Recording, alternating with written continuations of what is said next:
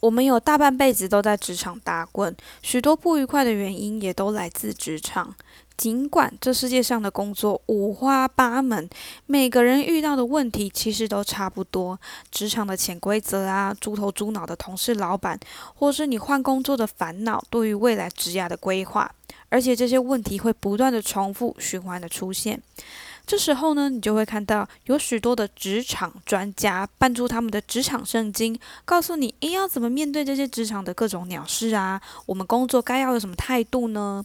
却很少有看到教我们应该用什么心态来面对工作，来看待职场。我在看完张立忠的《孤独力》这本书之后，我在里面找到了一个不太一样的答案。你看完之后，你会觉得职场各种荒谬、令人不爽的烂事啊，现在看起来其实真的没有什么了。如果啊，你刚好对工作很不满，或是你正面临转职的烦恼，就可以来听听张立忠的职场故事，还有他用孤独力淬炼出来的职场哲学哟。Hello，我是一五三，欢迎收听处变不惊。网络带来无限可能性，我们选择变多了，但我们也迷失了方向，比过去更加的焦虑。在这里，你会获得打造美好的人生技能，让你在瞬息万变的时代还可以处变不惊哦。今天的文字版内容，请搜寻“处变不惊职场孤独力”，我的 IG 也开张了，欢迎大家追踪我，账号是一五三底线 T R A N S，可以到 IG 留言与我一起互动哦。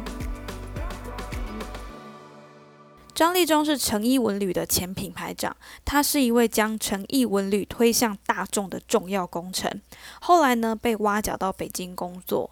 他说：“每个人呢都要培养孤独力，而且你越孤独就越有力量。这不是叫你说不要跟人家讲话，不要跟同事合作，也不是叫你每天锁在家里跟自己独处。”孤独力指的是你要和自己对话，认真倾听你内心的想法，任何决定都不需要经过他人的同意。你要时时检视你内心的想法跟你现在做的行为是不是一致呢？假如说你在职场上遇到了鸟事情，不用想太多，直接面对它就对了。当你越这样做，任何复杂的事情都会变得越来越简单，而且复杂的并不是职场，而是我们。张立忠就是用他的孤独力屏蔽职场的喧闹、八卦文化，认真倾听自己的内心，一步一步走到今天的。他用孤独力获得的第一个职场哲学呢，就是先找到自己的定位，别抱团取暖。我们如何看待职场？职场就是什么样子？初入社会呢，他就非常确定，他跟企业是比肩而行的。他是要来帮助公司成长的。当他这么一想，工作啊，不光就是领薪水办事而已，也不是要参加同事的八卦文化，从同事那边获得认同，而是他要想办法把他的工作做好，帮助公司带来成长前进。这样呢，不仅能带来自我成长，而且在不知不觉中就累积了技能。你可以想想那些团包在一起、聚在一起聊八卦、骂老板的人，搞小团体，或者是只求刚好就好的老屁股，或者呢是被上司刁难，然后就不想要再争取的人，等等等这些，他们是想要在职场里面争一方天地，还是在职场里面求取温暖与认同呢？如果你越陷入这样的状态，在职场里面就越容易迷失自我，会把你的人生主控权交给他人，然后你不管换到哪一个工作，结果都会是一样的。职场的第二个哲学就是相信每一个选择。造就今日，张立忠他的工作经历大概是这样的：在二十六岁的时候迎来第一份工作，他在那之前其实投了很多的履历，都石沉大海，不算非常的顺利。后来呢，是在台中的一家广告公司里面，先写文案跟企划，里面呢大概只有十多个人。后来他觉得他自己没有办法成长，也没有办法帮助公司成长了，于是呢，他内转做了广告业务。在他做的蛮稳定的时候，反而离职去做了一个月薪两万的行销研究工作。在这份工作当中，他反而有了一个新想法，他决定要专注做某一个品牌。然后呢，在三十岁的时候就离职了，待业大概是七八个月，将近一年左右，他才跳转到中部的餐饮集团做品牌经理。最后才到还没有稳定的诚毅文旅，一待就是六年。最后，最后，最后，就是他现在被挖角到北京工作。二十六岁到三十岁，大概四年左右的时间，换了大约两份工作，还待业了七到八个月。这要是在一般的人眼里啊，只会觉得哈，这人也太不稳定了。啰嗦又鸡婆的人，大概会忍不住叨念几句或嫌弃几句吧，说啊，三十岁了，结果人生一事无成，怎么会这样啊？可就是因为他这样的经历，才会有诚意文旅的成功，还有被猎头挖角的机会啊。所以呢，职场之路没有一定的规则，只有认真倾听自己的真实想法，在每一份工作中累积自己的实力。孤独立的第三个职场哲学，就是用借位思考搞定复杂的人际关系。这世上最难解的问题都是人，这世上所有的烦恼也都来自于人。职场的人际啊，有垂直上下的上司下属，还有平行的同事关系。你相处久了，难免都会有些冲突，或是理念不合的事情，这些都是常有的。但有时候我们就是会有争吵、争论，久了之后就会有点尴尬。然后如果你没有再修复的话，就会渐行渐远，关系就难以再继续修复。甚至有的人呢，就因为有争吵、理念不合被冲康了之后呢，干脆就分成两派。分成两派之后呢，为了不让对方上位，或是为了不让对方太得意，就会想尽办法打压对方的企业。最后呢，就会搞到公司整个气氛都很差。我自己待过的公司就有这样的状况，就是上面的主管不和，然后导致底下的员工啊，或是跟其他公司同事相处起来都很尴尬。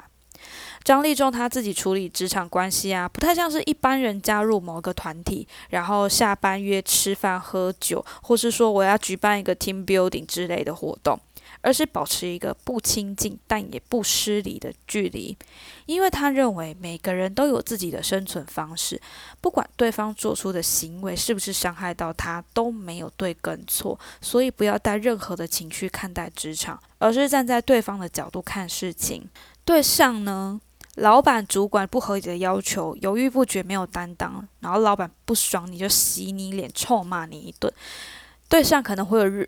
各种这种让你不爽的行为，如果发生了，请你不要带任何的情绪去解读。他们也是人，如果他们退去主管之职，他们和我们一样，都是一般的平凡人，可能是在黄金单身汉呐，或者是可能某个人的男女朋友，或是某个人的爸爸妈妈，他们都是跟我们一样是一个平凡人，所以不需要把情绪带到工作中，而且把情绪带到工作中，其实对你也不会有任何的好处，反而我们要做的是把情绪拿。掉回到工作层面，而对同事人也是一样的做法。他在书中有分享到，他在诚意文旅的前几年，有段时间他一边帮助公司开发的事项，一边兼任做行销主管的位置。可是因为工作真的太忙了，他没有办法照顾周全。可是他已经尽他所能的，就是把两边的事情都尽量的做好。结果，他底下的两位助手反而联合起来冲康他，不仅啊，就是上班不接电话，工作进度拖到没完成，还私底下拉着同组的人吃饭啊，去讲他的坏话。最后呢，向老板告状说，这个人就不胜任啊，不管任何事情啊。逼他卸下行销主管的职位，这种超洒狗血的剧情，真实的发生在他自己身上了。我看的时候，我觉得太荒谬，怎么那么狗血啊，好难过。可是张立忠他自己本人没有做任何的批判，他也没有去找那个人当面对质等等，反而是我理解你有自己的生存方式，你这样子弄我，可能是因为你的生存方式吧。他就把他的情绪给拿掉，然后专注于他接下来的工作当中。结果你知道吗？那位抢下主管职位的人反而受不了那个老板的高压，就直接离职了。如果你在职场上有任何不爽的事情，请你放下情绪，理解对方。再复杂的人际关系都不复杂了，而且任何的委屈或不委屈啊，都是你自己个人主观的。如果你的工作能力非常好，时间是会帮你证明的，所以你也不用去。积极的争取，或是跟他吵架，跟他做什么，就让时间证明一切都对了。孤独力的第四个职场哲学：没有信心的时候做就对了。我发现呐，人只要到了三十岁左右，就会开始拿放大镜看自己，诶，我的成就好不好啊？我有没有更高的机会呢？跳到更好的公司呢？或是如果你对现状是不太满意的，就会会开始担心说啊，我年纪变大了，我的选择变很少了，渐渐的就没有了自信。还有一种啊，就是他可能到中途想要转换跑。可是就会害怕说我没有相符合的技能，或是呢在工作中被交付一项从来没有接触过的工作，对自己没有信心，不相信自己是可以扛起这个责任的。面对这种没有信心、没有把握的状况。张立忠的做法就是，请不要批判自己，你只要直接面对问题，解决问题就 OK 了。这听起来很像废话。我遇到问题不就是面对它、解决它就好啦？不然我要怎么做呢？但如果你真的知道这个这句话的意思的话，你就不会在这边犹豫不决、哀哀叫了吧？你真的能做到吗？我们自信心的来源呢，是透过各种客观的条件来建立的。好比说，今天老板要你写一份英文简报，如果你对你的英文能力判断是不够的，那么你就会没有信心做这件事了，对吧？与其你去做一个自我分析来建立你的信心，不如就跳过这个环节，直接面对。这就是刚刚说的，直接面对问题，解决问题。这边有个故事是。张立忠他在餐饮集团做品牌经理的时候啊，因为公司缺乏了品牌的识别性，但是餐饮业其实属于一种成本很高、利润很低的产业，在你的餐饮业做到一定的规模之钱，不太适合在行销上面砸大钱，这样就变成老板不想要花钱做行销，却又希望能靠行销带来收入。那以前的同事呢，听到这样就火大了，就干脆吵架离职。不过张立忠他就是站在公司跟老板的立场，用他有限的资源做行销，结果他是成功了。而且他其实不知道该怎么做，但他就是去尝试，不去想说他没有这样的能力，而是直接去做。还有一个例子是他在台中广告公司做业务的时候啊。本来以为在公司会被讲话、被讨论，结果大家就是各过各的日子。其实没有人真的在乎，在乎的就只有自己而已。而这是他第一次接触业务的工作，他也是从不懂到稳定赚钱，他也是这样直接面对问题，找到方法跟结果的。所以，如果你没有信心吗？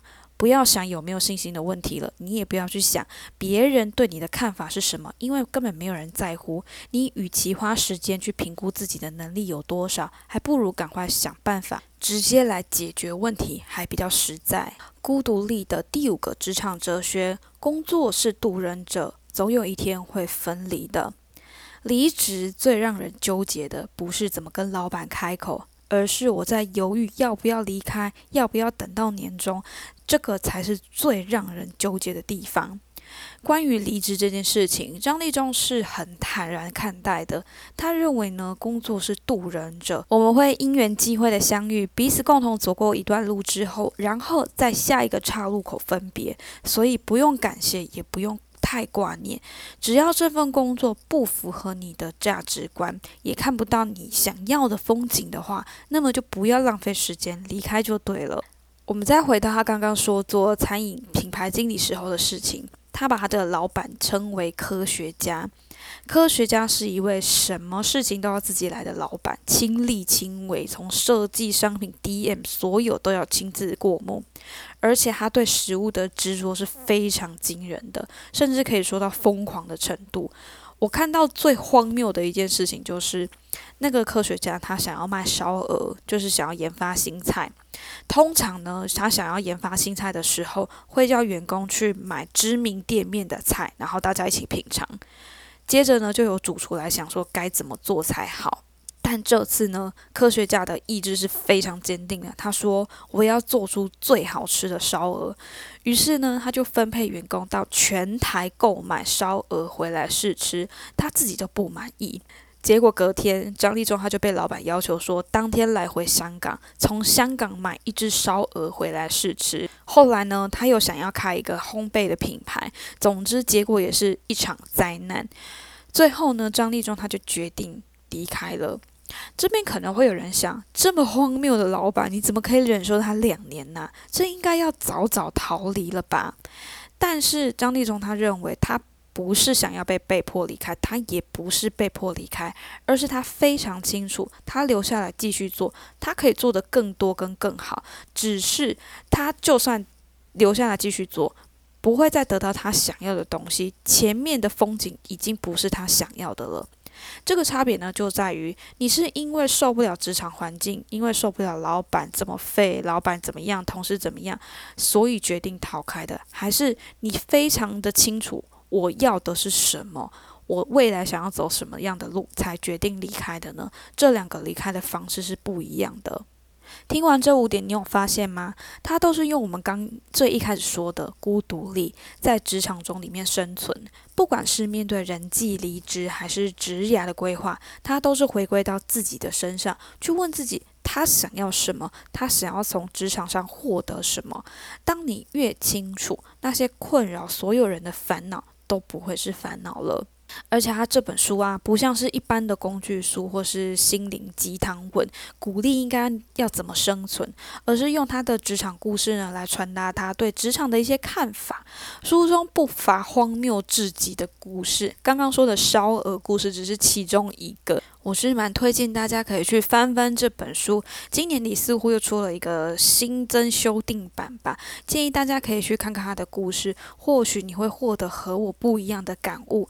而我个人呢，是看了他的故事之后，我对于以前啊或职场上遇到的一些鸟事情，或是对未来职业的茫然感，都已经有了答案。我不会再纠结于不利于自身的事情，也不会再做违背自己心意的事情了。